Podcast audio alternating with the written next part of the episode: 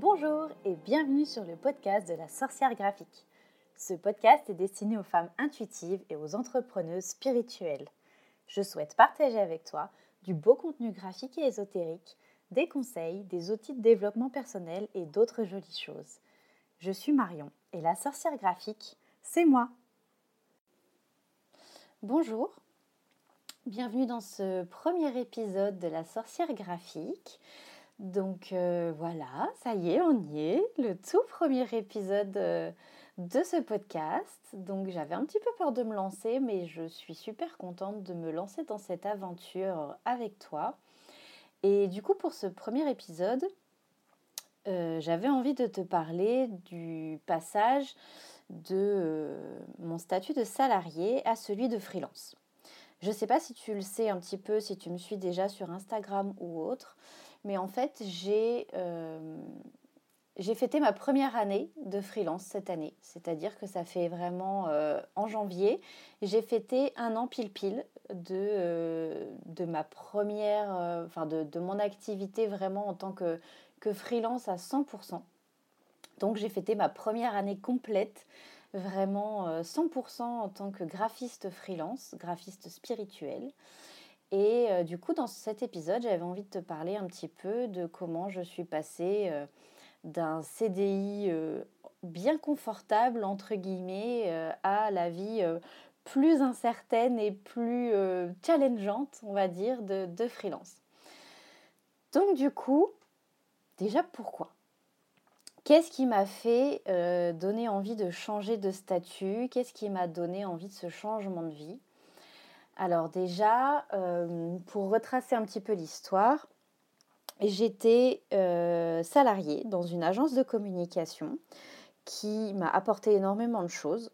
Euh, je vais absolument pas cracher dans la soupe dans cet épisode, bien au contraire. Ça m'a apporté beaucoup beaucoup de choses, beaucoup de bonnes expériences, des moins bonnes aussi, mais bon après chaque expérience peut avoir ses hauts et ses bas. Mais du coup, j'ai travaillé donc euh, pendant trois ans et demi en agence de communication. Ça m'a appris énormément de choses. J'ai beaucoup appris aussi sur le tas, comme on dit. Donc, euh, c'était vraiment très, très riche en expérience. Mais euh, j'ai commencé à me poser pas mal de questions parce que ça commençait à être très routinier. C'était toujours un petit peu la même chose. C'était toujours ben voilà, j'arrive le matin, je prends mon petit café, je discute cinq minutes avec les collègues, puis on se pose au bureau, on taffe non-stop jusqu'à la pause du déjeuner. Les pauses déjeuner finissaient par toutes se ressembler, on se remettait au travail jusqu'à 18h. En soi, voilà, c'est pas c'est pas le bagne, c'était pas dur, c'était pas compliqué, c'était juste très routinier et je suis quelqu'un qui se lasse assez vite en règle générale. Et je commençais à être lassée un petit peu de cette routine. Et euh, mon métier, qui est un métier créatif, donc être graphiste et faire du web design, des choses comme ça, des logos, des identités visuelles, des cartes de visite, ça demande d'être créative souvent, vraiment souvent. Sauf que être créatif pour moi, c'était pas forcément à heure fixe. C'est-à-dire que j'arrivais pas forcément à être créative de 9h30 à midi et demi et de 14h à 18h. Voilà. Il y avait des, jours où bah, la créativité, ça venait pas, des jours où c'était un peu plus difficile que d'autres. Et bon, j'arrivais à me maintenir un petit peu dans cette, euh, cette énergie-là, dans cette, euh, cette dynamique-là, entre guillemets. J'avais mon petit rythme. Bon, bah, c'était pas euh, la grosse éclate tous les jours, mais c'était mon rythme. Je m'y étais plutôt faite. Même si je commençais à m'enlacer, je m'y étais bien habituée quand même. Entre-temps, la vie faisant ce qu'elle est, je suis euh, partie en congé maternité parce que j'attendais un heureux événement. Et donc du coup, je suis partie quelque temps de ce travail, tout simplement pour faire mon petit bébé tranquillement. Et quand j'ai repris le boulot, déjà ça a été très très dur de laisser mon fils, qui avait que deux mois et demi à l'époque, ça a été très compliqué. Et, euh, et quand j'ai repris le boulot, je me suis rendu compte que tout avait un peu changé. Alors c'est moi hein, qui avait changé, le boulot en lui-même était resté le même, il n'y avait pas de souci.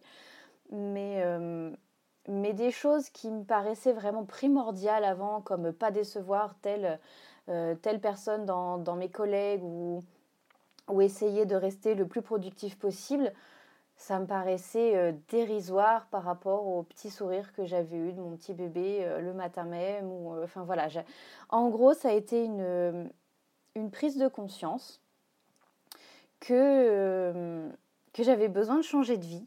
Alors, en même temps que, qu'est venue la maternité, il y a également un aspect spirituel qui est venu à moi. Donc, c'est-à-dire qu'en fait,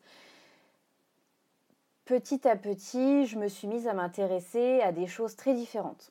Je me suis mise à me réintéresser aux lectures plus ésotériques que j'avais déjà quand j'étais plus, jeune, quand j'étais ado.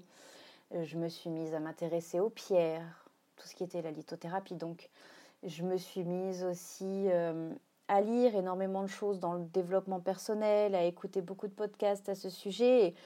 et en fait, à mesure que je découvrais ma spiritualité, et ma maternité, du coup, parce que c'est arrivé euh, vraiment simultanément, j'ai ressenti que j'avais besoin de changer de vie. Et du coup, quand j'ai commencé à avoir cette prise de conscience, bah, je commençais à être fatiguée de la vie que j'avais, alors de la vie professionnelle que j'avais, attention, je, je préfère préciser, et l'amour de mon métier finissait par en être entaché, dans le sens où j'avais l'impression qu'on travaillait à une cadence infernale, qu'il fallait être productive et créative tout le temps. J'avais le sentiment d'être une espèce de, machine à logo, à identité visuelle, parce que je devais faire des fois 5, euh, 6 pistes, euh, des fois jusqu'à 10 pistes, de, de enfin, 10 pistes créatives par jour ce qui était des fois énorme. J'ai en, trois ans et demi de carrière, j'ai dû bosser sur 350, 340 logos, un chiffre aberrant comme ça. Donc, euh, donc du coup très très fort, très très riche d'expérience, mais euh, fatigant, vraiment très cadencé, très euh, très compliqué du coup de, de, finir par être fière de ce que je faisais.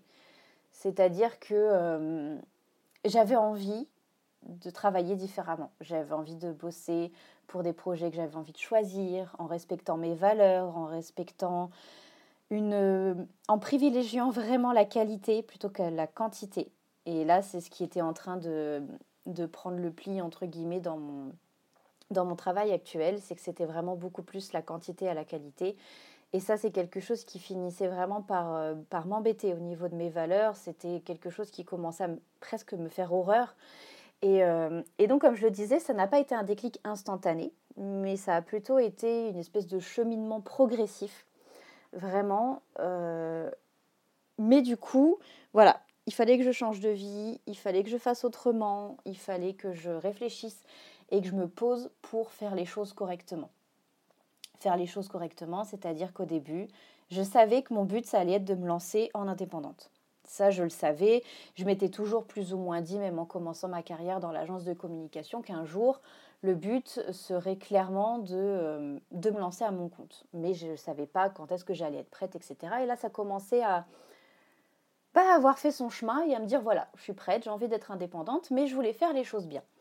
Donc j'ai commencé d'abord par un petit peu préparer, euh, préparer ma, mon départ, entre guillemets, préparer mon, ma démission. Euh, le soir, le week-end, donc c'est-à-dire que je travaillais sur mon site internet, je commençais à réfléchir à ma façon dont j'allais communiquer, je commençais à faire de la prospection, à essayer de voilà de faire parler de moi avec le bouche à oreille, avec les, petits contrats graphiques que j'avais eus à droite à gauche et, euh, et je faisais tout ça en étant aussi une jeune maman parce que bah, mon fils était vraiment tout petit à ce moment-là, il avait que quelques mois et et voilà, euh, c'était un rythme éreintant, si je puis dire, de, vraiment préparer tout ça le soir, le week-end. Je profitais quand mon petit faisait la sieste pour, euh, pour me remettre sur mon site internet, pour faire des créations, pour faire parler de moi. Je faisais beaucoup d'illustrations aussi pour mon Instagram, pour montrer que, bah, que je savais bien bosser. Et puis, euh, donc j'ai tenu ce rythme un petit peu. Et puis, bah, mon portefeuille, entre guillemets, j'aime pas dire ce mot, mais mon portefeuille client a commencé à grossir. Et du coup, je commençais à avoir des nouveaux revenus, en plus de mon CDI, et j'ai pu me mettre en temps partiel. Donc, autant pour m'occuper de mon petit garçon, c'est-à-dire que du coup, j'avais mes mercredis pour pouvoir m'occuper de lui. Donc ça, c'était top. Mais euh, j'en profitais également justement quand il dormait, parce que l'avantage c'est qu'un tout petit bébé, ça dort beaucoup, j'en profitais pour travailler, pour travailler sur mon site, travailler pour mes clients, travailler sur le bouche à oreille, travailler, travailler, travailler. Voilà. Et, et j'ai tenu ce rythme à peu près trois mois qui était un petit peu moins fatigant que le rythme précédent, mais qui était quand même assez éreintant. Euh, d'avoir l'impression d'avoir deux boulots. Vraiment, pour le coup, j'avais vraiment euh, deux vies professionnelles différentes qui étaient euh, presque égales en termes de temps parce que je continuais à bosser les soirs et les week-ends. Mais c'était assez dur. Mais voilà, j'ai réussi en, en, travaillant avec ce rythme-là à déclencher, entre guillemets, le, bah, le départ enfin mon départ du salariat. Donc un jour est arrivé le dernier jour de mon CDI. Et ce jour-là, j'ai, euh, j'étais mi-euphorique, mi-terrorisée. Voilà, parce que c'est-à-dire que c'était vraiment... Euh, c'était dingue. Je me disais, waouh, je me, je me lance dans une super aventure. Je vais être à mon compte, je vais pouvoir choisir mes projets, ça va être génial. Mais j'ai super peur, les gars. donc c'était vraiment... Euh, j'avais peur de plein de choses. Donc déjà, pourquoi j'avais envie d'être freelance? Je vais essayer de ne pas m'éparpiller pour, euh, pour garder cet épisode un petit peu logique. Mais j'avais envie d'être freelance depuis très longtemps parce que j'avais envie d'un statut qui me permettrait d'être libre. Alors bon, on n'est jamais 100% libre, il y a toujours l'URSSAF, il y a toujours l'État derrière qui demande de l'argent, des choses comme ça, mais j'avais envie d'être libre de créer, de créer à l'heure que je voulais, de créer comme je voulais, de créer au fin fond de mon lit si j'avais envie de créer au fin fond de mon lit, de pouvoir m'installer dehors si j'avais envie de dessiner dehors, enfin voilà.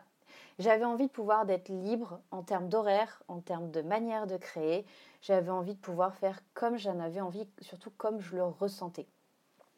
L'avantage d'être freelance, c'est que tu peux travailler partout. Enfin, moi en tout cas, c'est comme ça que je le voyais. Mon métier de freelance, le fait d'être graphiste freelance, me permettait vraiment de travailler de partout. Il me fallait mon ordinateur portable et une connexion Wi-Fi. Bon, maintenant j'ai un ordinateur portable, j'ai une tablette, j'ai euh, un ordinateur fixe, ça a changé, mais, sur le coup, je pouvais travailler de partout. En espace de coworking, je pouvais travailler à la maison, je pouvais, comme je l'ai dit juste avant, travailler au fin fond de mon lit si je voulais, je pouvais aller travailler dans l'agence des copains, je pouvais vraiment bosser comme je voulais, à l'heure que je voulais, je pouvais gérer mon emploi du temps aussi comme j'en avais envie. Donc ça, c'est génial quand on est une jeune maman parce qu'il y a énormément de rendez-vous chez le pédiatre.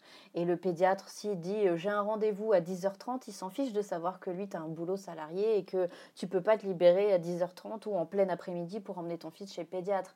Là, j'avais pas besoin de demander de demi-journée de congé pour emmener mon enfant malade. Là, je, pouvais gérer mon temps comme je le voulais. J'étais beaucoup plus libre.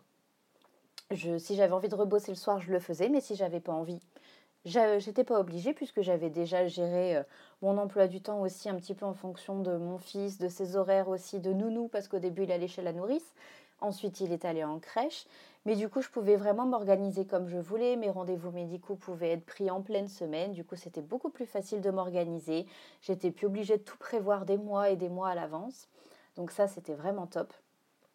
Et surtout quelque chose qui me manquait cruellement avec mon ancien job, quand j'étais salariée, je ne pouvais pas choisir mes projets.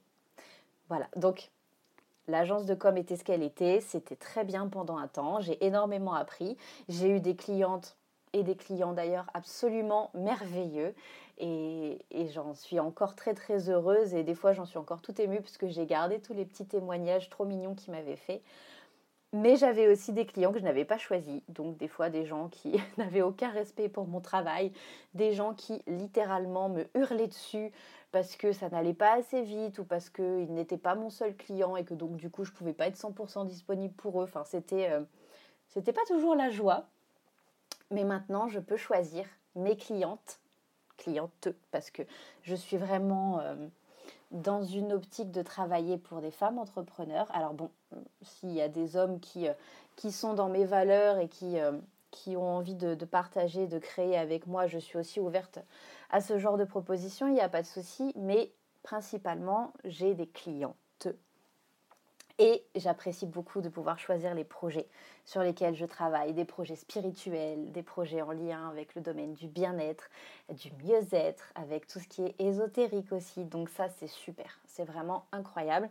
C'est une chance inouïe, mais qui arrive avec des difficultés aussi parce que bah, la vie de freelance c'est pas que euh, le joli côté du coworking dans un Starbucks où on bosse à moitié en pyjama, euh, à moitié bien fringué dans un café avec son, son petit latte qui nous attend. Non, non, c'est pas que ça.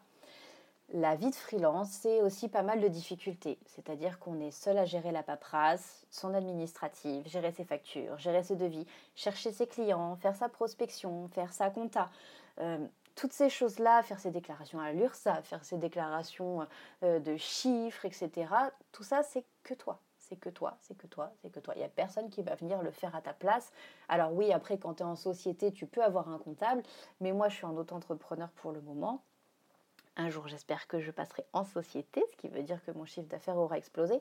Mais, euh, pour l'instant, je suis seule à gérer tout ça. Et ça, c'est l'un des, si je puis dire, mauvais côtés de l'auto-entrepreneuriat. Alors c'est pas un côté non plus euh, insurmontable, c'est juste une difficulté, il faut le savoir. Une autre des difficultés qui n'était pas des moindres et qui me terrorisait, c'était de ne pas trouver de clients, tout simplement. Ça me faisait très très très très peur. Parce que bah, si tu n'as pas de clients, bah, tu n'as pas d'argent. Et si tu n'as pas d'argent, bah, tu peux pas nourrir ton enfant. Voilà. Donc, euh, ça me faisait un petit peu peur. Alors bon, après, je ne suis pas seule à la maison. Hein. J'ai mon conjoint qui est là, qui avait un revenu aussi. On n'aurait pas été à la rue, mais, mais j'avais peur tout simplement d'échouer. J'avais peur de ne pas y arriver. J'avais peur aussi du jugement des autres. Parce que j'ai eu beaucoup de personnes qui n'ont pas compris pourquoi je faisais ce choix, pourquoi je quittais le confort d'un CDI pour me lancer dans une aventure aussi incertaine, entre guillemets, que, que d'être graphiste indépendante. Donc, euh, je me suis confrontée aussi à beaucoup de, bah, de sentiments négatifs, de croyances limitantes aussi qui ne m'appartenaient pas, qui appartenaient à mes proches, qui appartenaient aux autres.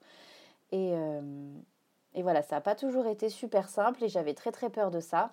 Mais voilà, je me suis dit, c'est pas grave, allez, on fonce. Au pire, si j'y arrive pas, bah, je retrouverai un boulot, et puis c'est tout. Et puis personne sera mort, et puis tout ira bien, c'est pas grave. Et puis j'aurai appris forcément de mes erreurs, et puis bah, je me relancerai d'une autre manière, et puis c'est tout.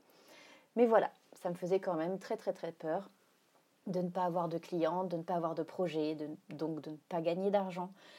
Mais voilà, le, le travail que j'ai fourni a fait que ça n'a pas été le cas, que j'ai eu euh, un bon revenu euh, toute cette année, que je me suis bien débrouillée, que j'ai toujours eu des clientes, que j'ai rencontré des personnes incroyables. Et, c'est quelque chose aussi qui me faisait peur parce que j'avais peur de me sentir très seule. C'est une des autres difficultés qui souvent fait peur dans le statut d'indépendance et on a peur d'être seul.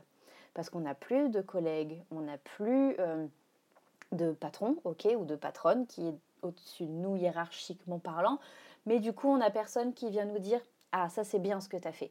Ou quelqu'un qui va venir te dire, comme un mentor, de façon bienveillante Ah, bah là, euh, il faudrait plutôt que tu te diriges vers cette direction parce que là, j'ai peur que tu te plantes, etc.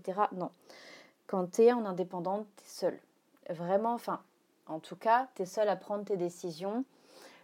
Mais voilà, ça se travaille. Moi, j'avais vraiment très très peur d'être seule, mais en fait, j'ai pas mal de copines qui sont graphistes également, qui sont dans la même branche que moi, avec qui on partage beaucoup, on discute beaucoup, on papote aussi un peu de, nos différentes manières de procéder, etc., etc. Donc, en fin de compte, la solitude n'est pas vraiment là. Et puis, on a nos clientes avec qui on a des échanges. Enfin, moi, en tout cas, avec mes clientes, c'est pas tout le temps les mêmes, bien entendu, mais j'ai des, des, échanges pardon, quotidiens avec mes clientes. Donc, je me sens pas seule en fait. J'ai pas le temps, j'ai envie de dire, de me sentir seule parce qu'il y a toujours des gens à rencontrer, il y a toujours des nouvelles personnes qu'on rencontre aussi parce que je propose des appels découvertes pour apprendre à connaître les clients, les clientes, pardon. Et, et du coup, bah, ça me fait toujours discuter avec des gens. Alors oui, c'est peut-être pas euh, autour d'un café, quoi que ça arrive. Hein. Ça m'arrive d'aller euh, déjeuner ou de prendre des cafés avec des clientes et j'adore ces moments-là. Et parce que c'est toujours beaucoup mieux de, de se voir en vrai. Mais mais j'ai tout le temps des clientes au téléphone ou en visio aussi, parce que j'ai des clientes qui sont au Canada, donc forcément pour les voir, moi qui suis en France, c'est toujours très très compliqué. Hein, forcément, je ne vais pas me taper des heures et des heures de vol pour aller boire un café, clairement. Mais, euh, mais c'est quand même des échanges très enrichissants, même si c'est par visio, même si, euh, même si des fois c'est par téléphone, etc. Donc en final, j'avais très peur d'être seule. C'est l'une des difficultés de ce statut mais je, ressens très peu cette solitude en fin de compte. Et quand vraiment, vraiment je me sens trop seule, je vais bosser en coworking. Voilà, tout simplement. Je bosse pas de chez moi, je bosse en coworking.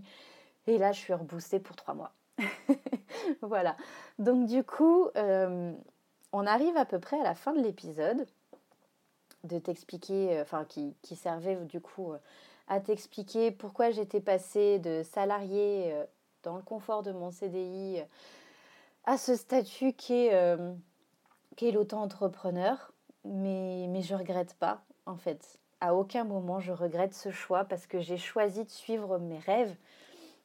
J'ai choisi de, de, suivre mon intuition, de, de, suivre mon instinct et, et de me lancer en fait, même si ça fait peur. J'ai eu très très peur, vraiment, mais je me suis lancée. Et puis même là, je ne suis pas assurée d'avoir des clientes éternellement. Des fois, ça m'arrive d'avoir à nouveau peur, mais, mais j'ai foi en moi, j'ai foi en mon projet. Et, et en fait, je crois en mes rêves, je crois en la vie que je me suis construite et je me dis que bah, personne va y croire à ma place, donc, euh, donc je crois en moi.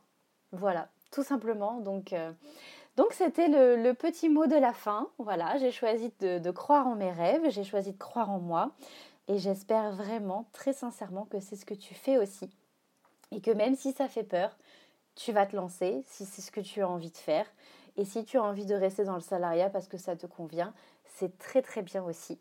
À partir du moment où tu suis ce que tu as vraiment envie de faire et que ton métier euh, te passionne et que tu fais vraiment ce que tu aimes de tes journées, c'est le plus important. Voilà. Bah, écoute, n'hésite pas euh, à partager cet épisode sur les réseaux sociaux si tu le souhaites. Je suis, je suis euh, présente sur Instagram, donc mon compte c'est la sorcière graphique. Tu tu auras toutes ces infos-là de toute façon dans la description de l'épisode. Mais voilà, et si tu as envie qu'on discute par mail, par Instagram ou autre, surtout n'hésite pas, tout est euh, en description de l'épisode. Et puis n'hésite pas à venir me parler avec grand plaisir, j'aimerais beaucoup échanger avec toi à ce sujet. Voilà, je t'embrasse et à très bientôt. Merci beaucoup d'avoir écouté la sorcière graphique.